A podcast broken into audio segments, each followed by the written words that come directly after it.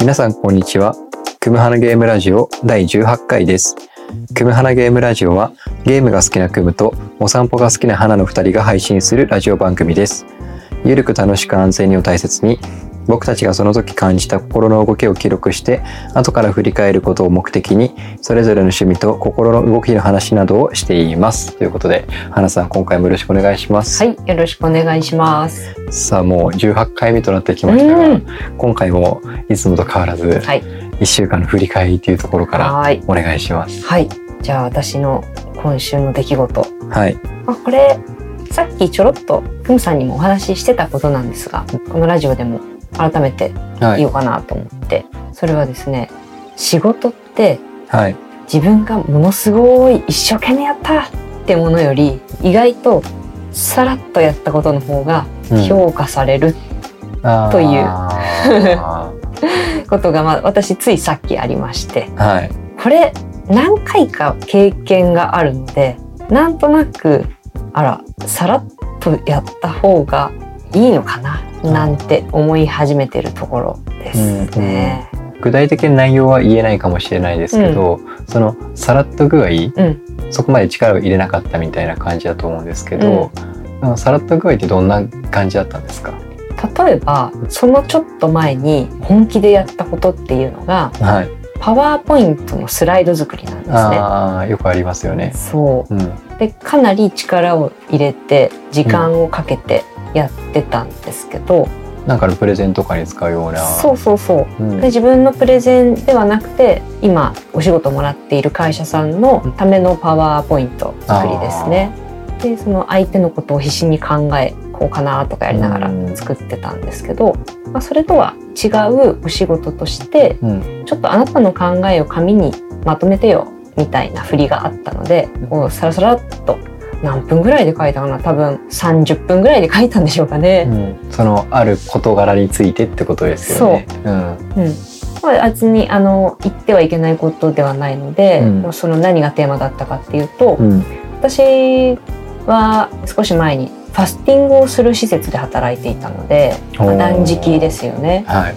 その断食ファスティング施設の社長さんから「花さんが思う断食ってどんなものか?」っていうのを書いてほしいという依頼だったんですね。で「ふーんわかりました」って30分ぐらいでペラペラって書いてはい。いやこんなんで出していいのかなめっちゃ私のただの個人的な意見なんだけどうん。それで提出したらさっきうん。社長から「めっちゃいいね」って チャットワークで帰ってきてはい。「マジか」って思いましたあこれこのパターンがわりかしあるんですね、あ。なんかそこってすごく悩ましくないですか？その、まあ僕頑張りがちなので、うん。ついつい頑張ってしまうんですけうど、ん。でも頑張ったものが評価されなくて、頑張ってないものが評価されてしまうってうん。僕も結構あるんですけど、でも頑張りすぎ良くないとうかん。っていう風潮うんうんと頑張らなくていいよっていうのが、うん。あじゃあ手を抜いていいのかなとか、うんうん。なんかそこの微妙な境目あるじゃないですか。うん。頑張ると疲弊しちゃうから頑張らない方がいいっていう、でも頑張らないっていうことはそれは手を抜けっていうことなの？みたいななんか、うん結構僕その辺で揺れてしまって、で過去にやった失敗がうんうん。頑張りすぎないようにうん。やったことが、いやそれ手抜いてんじゃないのって言われたことがあって。あで確かにそのある部分に関してあは、うん。もっとやり込めたはずなんですけど、うん。そこまでやり込まなかったんですよ。う。んでもそれは手を抜いたことになるのかなとか、うん。うんちょっとそういうのが過去僕の経験としてあったので、悩ましいところですね。わかる。うん、私の場合今回の件で感じたのはうん、自分の得て増えて。だから自分が得意なところでは手を抜いたところでうん、ある一定水準よりだいぶ上をいける。あだから例えば私のそのパワーポイント作成分野において手を抜いたらあ、うん、ダメ出しが来たと思うんですよね。うん、で精一杯一応やったから、うん。まあ、ダメ出しは来ない。でもまあ褒められもしないっあていう感じですかね。うん自分の苦手とするところでは頑張らなきゃいけなくてめっちゃ得意なところではまあ 60%70% ぐらいでも全然評価されちゃうのかなうん。というふうに思いましたね。でうん。自分の得意な分野でさらに力んで頑張ろうとするともしかしたら質が落ちる可能性があるのかなあうん。まあ、とっても得意な分野では力まず 60%70% 狙うと一番いいパフォーマンスで仕事ができるのかもしれないですね。ーなるほということを感じたどはい。今日この頃でした。はい。クムさんははい。いかがでしたでしょうか？僕も今お仕事絡みではあるんですけど、うん。あの仕事で関わってる方からですね、うん。今回プレゼントいただいて、うん。今花さんの目の前にはあるんですけど、うん傘、うん。いただきました。お私、傘結構好きなので。こんな感じの、まあ、ちょっとちっちゃめのやつ。すごく良さそこれハンズかな？ハンズの傘なんですう。けど、うんうん。折りたたみ傘ですね、でこう開いて結構大きい幅あも、本当だ。思った以上に大きい。で多分コンビニの折りたたみ傘ぐらいにあ普通のコンビニのビニール傘ぐらいはうん。あるのかなって。軽いんですよね。すごいちょっと持ってみてもらっていいですあかすごいすごい。この大きさでこの軽さはそうそありえない。うでちょうどあの僕傘が前うん。花さんとお出かけした時に折りたたみ傘持ってって、傘濡れて、折りたたみ傘の入れる袋があるじゃないですか、あの袋に入れてたから大丈夫かなと思ったら浸透してて、うん。カバンの中びっちょびちょだったっていうのがあったの事で、件でした。ちょうど傘買い替えたいなって思ってたんですよ、まあ、でもなかなか買うのはなとかって言って先延ばしになってたら、うん。このタイミングでいただいて。引き寄せましたね。そう。でちょうどこれがちっちゃくてうん。軽いから多分グラムで言っても200グラムないんじゃないですかね下手したら、うんうん。ぐらい軽いですよね、そうですね。おにぎり2個分ぐらいな感じ。ね全然、だからすごいいいものをいただいたなって思って、うなんかそういう傘をいただいたっていうのん、いいはですね。ありがたいですし、うんなんかこういうプレゼントを人にさらっとできうんるうん大人って素敵だなって思って、確かに。なんか気遣い聞こえなんか物をあげるってちょっと難しくないですか？あ、すごい難しいですね。で一応その方からは自分もそのこういう傘を買っててでいいものだからもらったのは僕だけじゃなくって、うん。他に3人いたんですけど、うん。で3人全員同じ傘もらったんですよ。うんうん。まあ、これから雨の季節だし、まあ、ちっちゃくて軽いから、うん。カバンの中に忍ばしていても邪魔にならないし、うん。で特にもうここ数年ですかねなんか急に雨降ったりするじゃないですか、うん。全然予報とは違うのに、っうん。ていうのもあったりするから、うん。あの持っといた方がいいよっていうのでプレゼントしていただいて、うん。なんかそこはすごく絶妙なプレゼントだなとうんそうですね。ついつい僕だったら物あげるとちょっと重たいから、うん。食べ物にしようかなとか、うんうん。消えてなくなるものがうん。ベターじゃないですか、うプレゼントとして、うん。うんだからでもそういうのもいいけどなんかもう一歩こう踏み込んでうん。物をあげるっていうのうも難しいですよ、うん。難しいんですけど、うん。でもまあ選択と選択肢としてうん。忘れてはいけないかなとちょっとうん思ったっていう、うん。そういうエピソードでした。えー、いや考えさせられました。ねうん。い花さんも物をプレゼントした記憶ってあります？ここ最近で。やここ最ああのは甥っ子に誕生日プレゼント。もでもほらそれは甥っ子とかだから まだちっちゃいですしいめっちゃ喜んでくれました。や大人にプレゼントあげるって私違くないですか？全然違いますね。ね、子供で、まあ、正直何あげてもじゃなくないですけど、うん、比較的喜んでくれるじゃないですかそう。大人に喜ばれるプレゼントって。最近私は逃げまくっていて、はい。もうほんと食べ物ばっかりで母の日も食べ物だったし、うん。でも父の日は今のところ物にしようと思ってますね。あもう今度あれ？18日。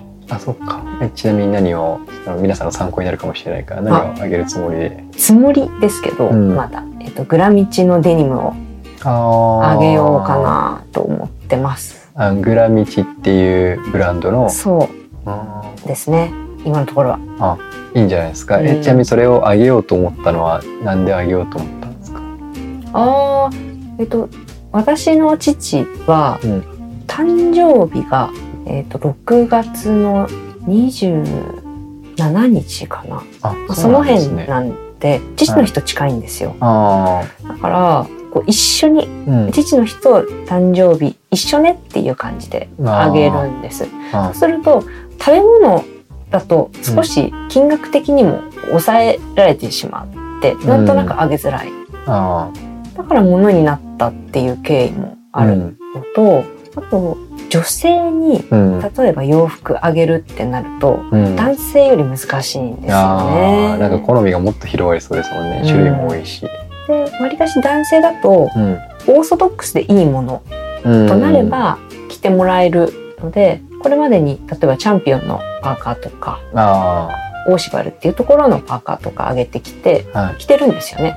質はいいものだから長く着てくれてるし、っていうのでうん。オーソドックスで少しいいもので長くうん着れそうなものうんって考えた時にあまだパンツ上げてなかったなとう思っ今度はパンツを上げようかなって思いました。あなんかすごくいいと思います。ありがとうございます。聞いてる方に なんか参考になればなと。はい、はい。父の日。さあ原さん、うん。今回は、うん。人生初のオンラインゲームということで、うん。ちょっとあの前回ベイスターズ観戦に行ってきましたみたいな、うんちょっとゲームっていうかみたいな感じの話題を取り上げてしまったので、はい。まあ、今回はしっかりゲームの話題をうん取り上げていこうかなっていうふうに思っていて、うんちなみに今日これ収録しているのが、えっと、6月の9日。9日、6月9日金曜日ですね。ちょうど今日ですね、ファイナルファンタジー7のリマスターの、あれ3部作なんですよ。うん。リマスターの3部作で、一部が出て、で、今度2部というか、うんそれのトレーラーが発表されて、あとその発売するプラットフォームですね。うん。あの、それも決まって、PS5 でディスク2枚組でうん。発売されるんですよ。うん。あの、昔ね、花さんも遊んだことあると思うんですけど、ファイナルファンタジー7、うん。プレステの、うん。あれディスク3枚組だったかな。うん。そうでしたか。はい、そうでしたよ。う ん記憶がない。今のゲームってデータの容量も増えているから、ディスクの1枚に収められるデータの容量ってだいぶ増えてきているから、うんあの、昔のプレステのソフトみたいにディスク3枚組とか、多いソフトは4枚組とかもあったんですけど、うんなんかもうそういうのが全然なくなって、ディスク1枚で事足りるのゲームが多かったんですけど、うん今度のそのファイナルファンタジーの、ファイナルファンタジー 7R かなっうん。ていうのはうん。PS5 でうん。2枚組で発売されるっていうことで、ちょっとツイッター界隈がうんざわざわしていたんですけど、だから僕もちょっと2024年発売なんですけど、うんその時にはさすがに PS5 を買おうかしらって思っているんですね。で、まあちょっとそことはまたも話が戻って、今回その人生初のオンラインゲームっていうことで、花、さんオンラインゲームってやったことあります？ないと思います。何でもいいです。あの、いわゆるこのプレステとか、うん。そういうゲーム機じゃなくって、うんパソコンとか、うん。ガラケーで遊ぶようなゲームとか、うんもうちょっと昔で言うと、そういうのもないですか？ないですね。あ、あそうなんです。え、じゃあ今時のそのスマホで遊ぶゲームとかもない？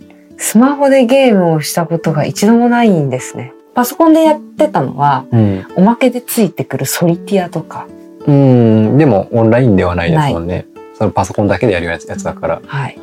あーなるほど。ちなみにそう、僕はですね、うん僕と花さん同い年じゃないですか。うん僕が初めてオンラインゲームやったのはパソコンでなんですけど、うん2000年頃かな？当時14歳うん。ぐらいのタイミングでパソコン買ってもらったんですよ。うん。当時はまだダイヤルアップって言って、うんうんあの電話回線につないで、うんインターネットでつなげるっていうのと、うん。あとそこから ISDN とか、うん。ADSL とか、うんあの定額でうん。インターネット使い放題みたいなそういうサービスに移行するかしないかのタイミングだったんですよ。うんエリアが提供されてるところはそういう ISDN とか ADSL とかに対応してるんですけど僕は田舎に住んでいたので、うんなんかその提供が遅くって、うんまだダイヤルアップうんのインターネット接続だったんですよね。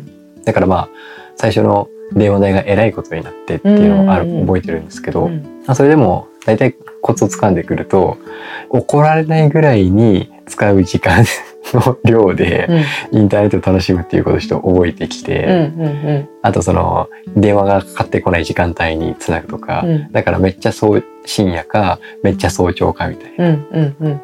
そういう時にゲームをやっていて、うん。大体夜の時間帯に大富豪とかうん。オンラインのうん。トランプゲームムそういうのを遊んでましたうね。大富豪だとプレイが4人かな。うん。4人で遊んでて、当然住んでることとかもわかんないしうん。相手の性別もわかんないし、ただこうハンドルネームって言ってうん。ニックネームみたいなやつが出てきてあとそのチャットうん。テキストチャットはできる仕組みだったんですよ。うん。だからよろしくお願いしますって打って、うん。あとこうゲームをパソコン上でやっていくみたういな、ん。僕の初めてのオンラインゲームでそれだったんですようね、ちょうどそのオンラインゲームをやっていた時にあの時ですね9.11うん9.11がそのアメリカ同時多発テロうん。すごく印象的だったニュースだと思うんですけど、うん。これが2001年の9月11日に起きたんですよね、ちょうどこの事件が起きて、うん。ニュースで報道されていたタイミングで僕はあのオンラインでうん。ネットゲーム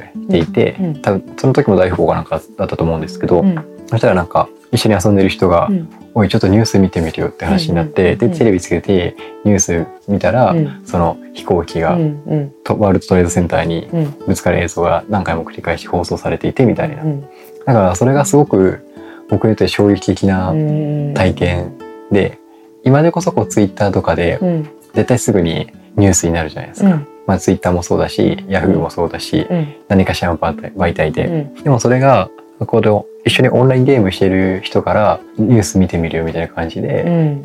教えてもらったっていうのが、うんなんかすごく当時としてはなかなかない体験だったなと思って。で、その後は家庭の事情とかもあって、オンラインゲームができる環境にはあんまりなかったんですけど、うん。また大人になってからうん。自分で働き始めてからも、うん。まあ、ちょこちょこゲームをやっていてうん。オンラインゲームもパソコンとかやっていたんですけど、うんだその後一番ハマったのがですね XBOX360 って知ってます？Xbox 懐かしい ?XBOX は知ってます、はい。まあ、今もあるんですけどあ今もあるんあですか？のマイクロソフトですねが出してるゲームゲーム機なんですよ。うん。あの XBOX、XBOX360、Xbox One みたいな感じで。Xbox ってわりかしマニアックなタイプの、マニアックですよ。そうですよね。今もマニアックだと思います。いや多分うちあったんですけど、あ、お兄ちゃんマゲームマニアですもんね。。そううん。ううちの兄がこの間そのゲームの話を一緒にしてる時に、うん。お兄ちゃんかなりゲームでディープな方だったよねって言ったら、ああうんそうそうそうみたいな XBOX なんてある家ほとんどなかったからねって言ったのを思い出してあクムさんからまさか XBOX という言葉が出てくるとは、花さんのお兄さんが言ってる XBOX が本当に初代の XBOX うん。か、僕が言ってるのはその初代 XBOX のうん、後に発売されたうん。XBOX360 っていう機種があるんですよ。360だった気がする。あじゃあ多分同じですね。でそれでなぜ僕はその XBOX360 を買ったかっていうと、当時あのブルードラゴンって言って鳥山明さんのうん。絵で作られたキャラクターの RPG ゲームがうん。発売されてちょっと話題になったんですよね。XBOX ってもともとアメリカのマイクロソフトの会社だからやっぱ洋ゲーって言って、うん。あの洋物のうん。ゲームが多くって日本が作ってるゲームソフトで少なかったんですよ。うん。うん。でもそんな中ブルードラゴンとかが発売されて、ちょっと日本でも盛り上げていこうっていう風土が、雰囲気がうん生まれ始めていてその同じタイミングで僕はブルードラゴンっていうソフトとあともう一つロストプラネットっていうソフトを買ったんですよ。うんうんうん。これカプコンから出てるソフトなんですけど、うんうん2006年12月に発売されたソフトで、うん。これも僕買ってうん。ロストプラネットっていうのがうん。これはあのいわゆる、まあ、銃でドンパチするようなうん。アクションゲームうんなんですね。うん。ストーリーモードとうん。オンライン対戦モードで2つのモードがあって、うんうん。でストーリーモードはイ・ビョンホンって覚えてます。ああいましたね。韓国俳優の。うん。でこのイ・ビョンホンが主人公に抜擢されてっていうのでそれでもちょっと一個話題になってストーリーはストーリーであの普通に面白いんですけど、うん。ストーリープラスそのオンライン対戦ゲームがあってうん。それがめちゃくちゃ面白かったんですよ。オンラインで8対8あまあいろんなモードがあるんですけど、うん。一番盛り上がっていたのは8対8で合計16人で、うん。あのチームに分かれて戦うっていうゲームがあって、うん。でそれがめちゃくちゃ面白くって、うんで何が面白かったかっていうと、うん。XBOX360 はあのボイスチャットができたんですよ。ほうほボイスチャットっていうのはヘッドセットをつけて、うん。でそのヘッドセットでイヤホンみたいなので耳からうん。その相手の声が聞こえて、で自分の声はマイクがついていて、うん。マイクの声を通して相手に届けられるっていう、だからゲームしながらオンライン上の人たちと会話をしながらうん。ゲームで遊べるっていうのがうー。ん結構当時としてもまあいろんな仕組みあったんですけどスカイ多分スカイプとかもまだあったと思うあもうあったと思うんですけどうん。2007年当時は。でもなかなかボイスチャット声でやり取りしながらするゲームっていうのはまだそんなにうん。今ほど全然メジャーじゃなくって、だから結構先進的な遊び方だったんですよね当時としては。う。ん。しかも慣れてないしうん。僕ご存知の通りうん。人見知りなので、うんどうやってそのオンラインのボイスチャットでも知らない人たちと会って、うん。ボイスでやり取りしたかってうん。いうのが気になりません、うん。気になりますね。この僕がどうやってそのはい。世間様とうん。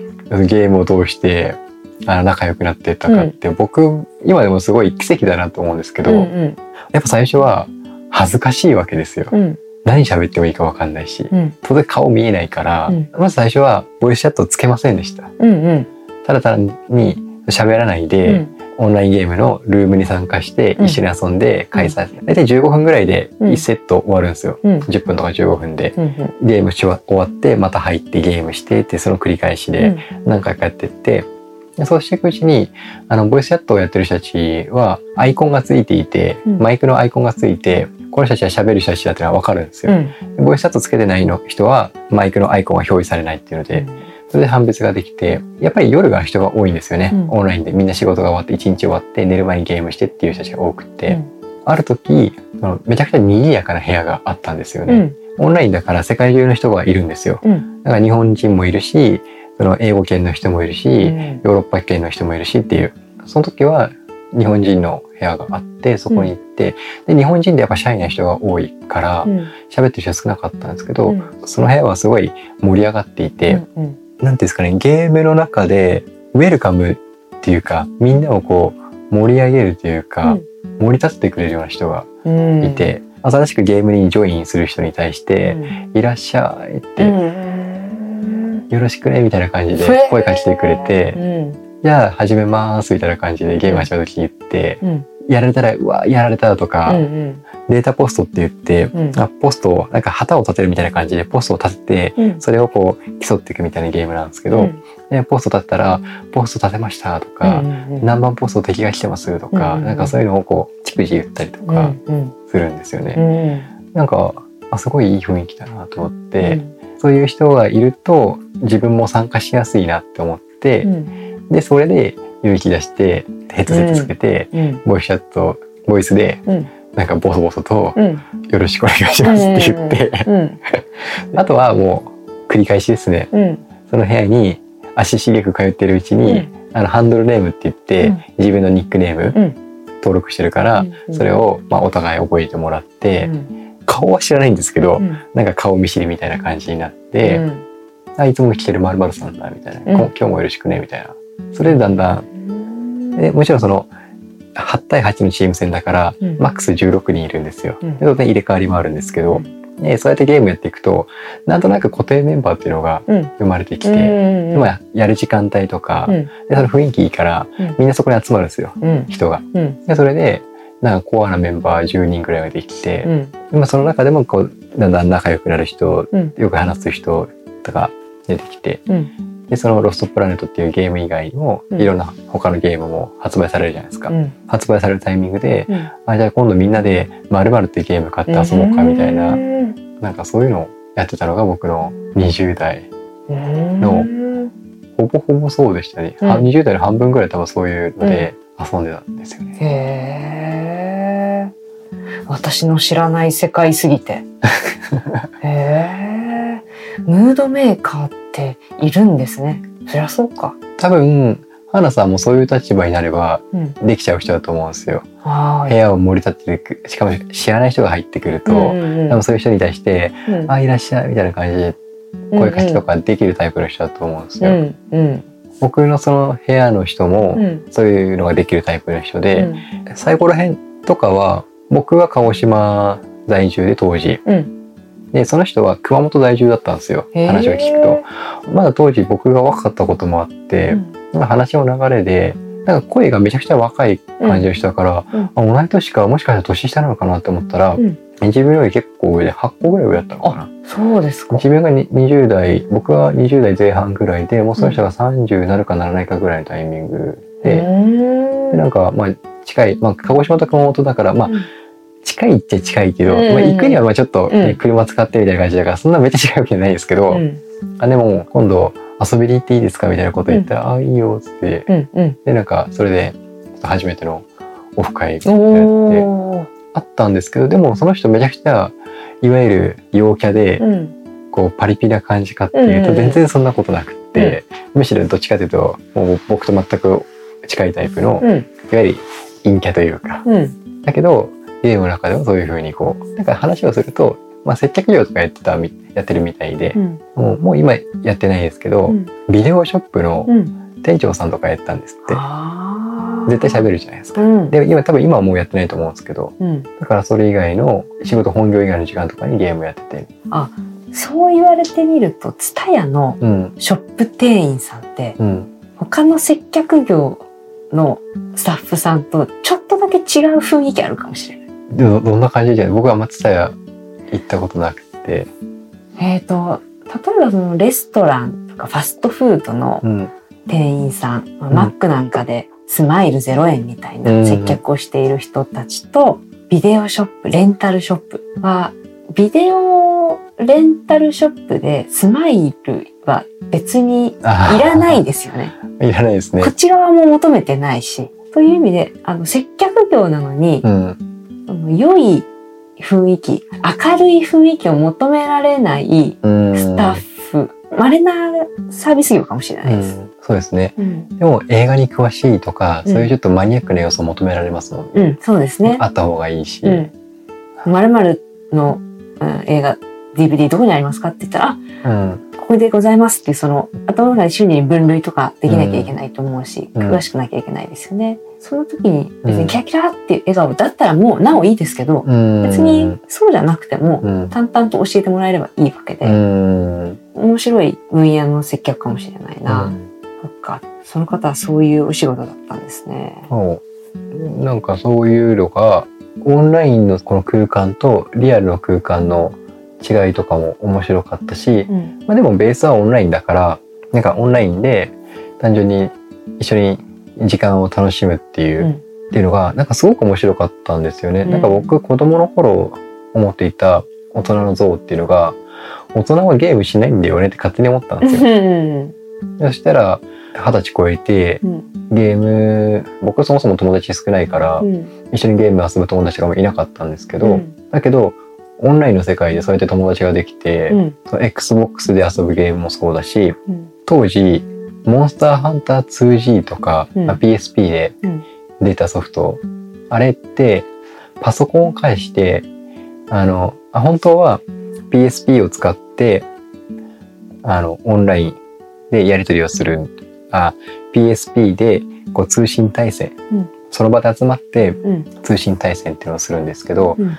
あのパソコンをを介してうん。オンライン対戦をすることもできて、うん。でもそれはチャット機能はないわけですよ。うん。ボイスチャットは。うん。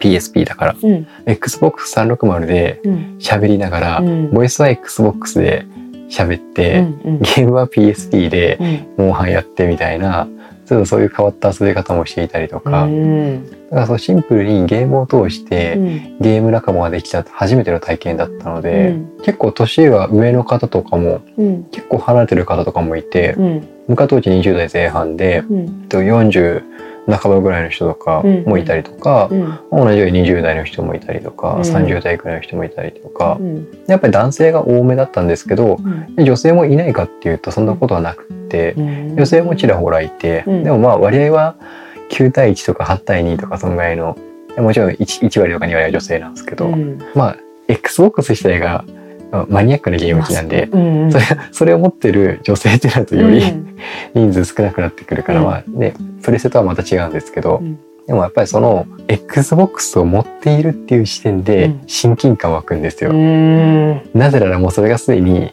マニアックなゲーム、ニッチなゲームだから、それを手に取る時点でうん。ある程度な近しい属性なんですよ。そうですよね。ほぼ仲間ですよね。うん、そのゲームを介してやっぱ声でやり取りするとうん。なんとなくその人の感じっていうのは分かるじゃないですか。うん。喋り方でもその関西なまりがあったりとか、うん。まあ僕みたいに九州なまりがあったりとか、うん。で普通に標準語使ったりとか、うん。あと東北の人もいましたね。東北のなまりの人とかもうん。やっぱ独特でなんかそういう人もいたりとか。うんうん。まあ結構いろいろ青森とかうん。で神奈川東京うん。兵庫大阪、うんまあ、さっきの熊本とか、あと埼玉とか。うん。なんか全国津々浦々の人たちとオンラインで遊ぶことができたっていうのがうん。なんかそう今思っても今振り返っても、うん。まあ、20代の大半の時間をうん。もうそれに費やしはしたんですけど、うんあでもそれはそれでいい体験だったなって思って。うん。ね、お話聞いてると普通のコミュニケーションと何ら変わらないですね。あそうですね。うん、それっていいんだろうなって思いました。なんかえっ、とリアルでコミュニケーションが苦手とかいう人でも、オンラインならいけるっていう状況があった時に、なんとなく世の中はいやオンラインで友達できてもねみたいな雰囲気あると思うんですけど、うん。いや全然変わらないし、うん。それで自分が幸せだなってここに仲間がいて安心するなって思ったらうん。いや全然いいですよね。うん。めちゃくちゃ本当良かったです。うん。だから僕その当時いわゆる9時5時の会社うでん。働いたんですけど、うん。でまあ5時に終わるってことはあんまないので、うん。そこからなんか30分とか1時間とかうん。ちょっとロスタイムがあってその時には残業して、遅い時とかは夜9時ぐらいに家に帰ってきて、うん。ご飯食べて風呂入って、うん。大体10時ぐらいに1日のことが一通り終わって、じゃあ10時から12時までの2時間うん。オンラインでゲームして、うん。でそのゲーム仲間とうん。遊んで、うん。12時に寝てうん。また翌朝6時に起きて会社行くみたいなことをやって繰り返していて、うん。まあ、週末になるとうん。金曜日とか土曜日とかになると次の日休みだから、うん。金曜日はもう一番遅い時はうん。普通に夜10時ぐらいからゲーム始めて、朝5時とか6時に解散してみたいな、うん。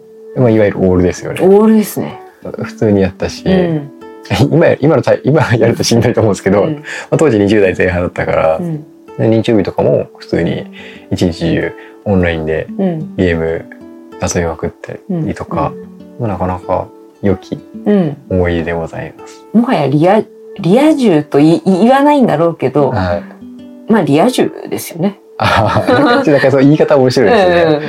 そうですね。少なくともリアルの僕はうんなんかそれで幸せだったわけだから、うんいややってることはオンラインのつながりかもしれないけど、でも、充実してますもんはいね。充実しておりましたっていう。うん。知らない世界でしたけど、はとってもいい世界だなっていうことがい。ね。よくわかりました。うん。そう。今でこそねオンラインゲームとか全然普通ですけど、うん。2006-7年とか、まあ、もっとね2000年代前後ぐらいからうん。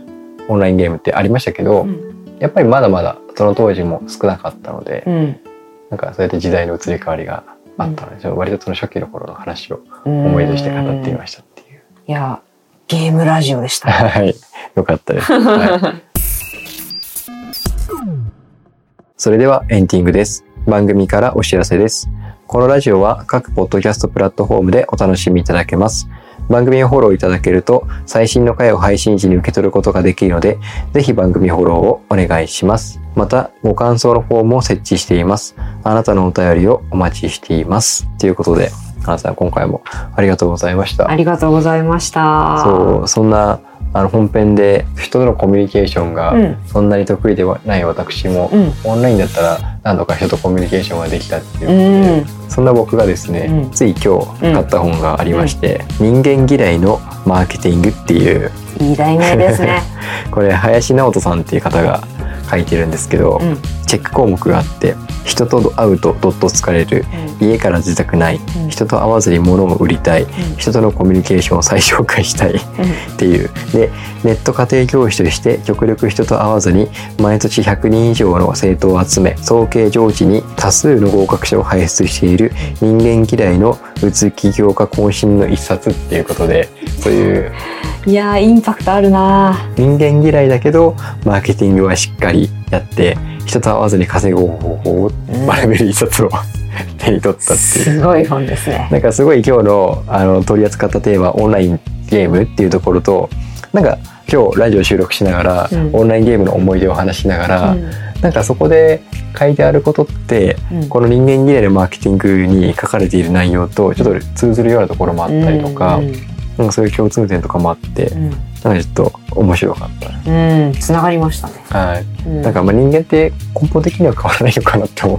ああ、うんうん。あもちろんその努力でどうにかなることとうん、はあるかもしれないけど、うん変わるものと変わらないものがあるかなって思っててそうですね。根本的なところは変わらないかな。当時 XBOX360 っていうニッチなゲーム機でボイスチャットでオンラインゲームにハマっていた僕としてはうん。こういう人間嫌いのマーケティング人間嫌いっていうちょっと言葉が強いと強すぎるかもしれないですけど、タイトルだからしょうがない。そうでこれはちょっと本のタイトルだからまあしょうがないんですけど、まあでもこの本に惹かれたっていうのはなんか面白いなと思って、うん。あの大変興味深いそれは 本でした。あの目次だけ見ても面白かったです。なのでちょっとうんそんな僕で ちょっとタッチって言わない方がいいかなと思って。いやいやいや同じ属性ですすからあ じゃあそんな僕たちがちょっとまたいろいろ勉強しながらやっていきたいと思ってますので、はいはい、また今後も続けていきましょう。はい。ということで、えー最後までお聞きいただきありがとうございます。ここまでのお相手はクムと花でした。また次回もよろしくお願いします。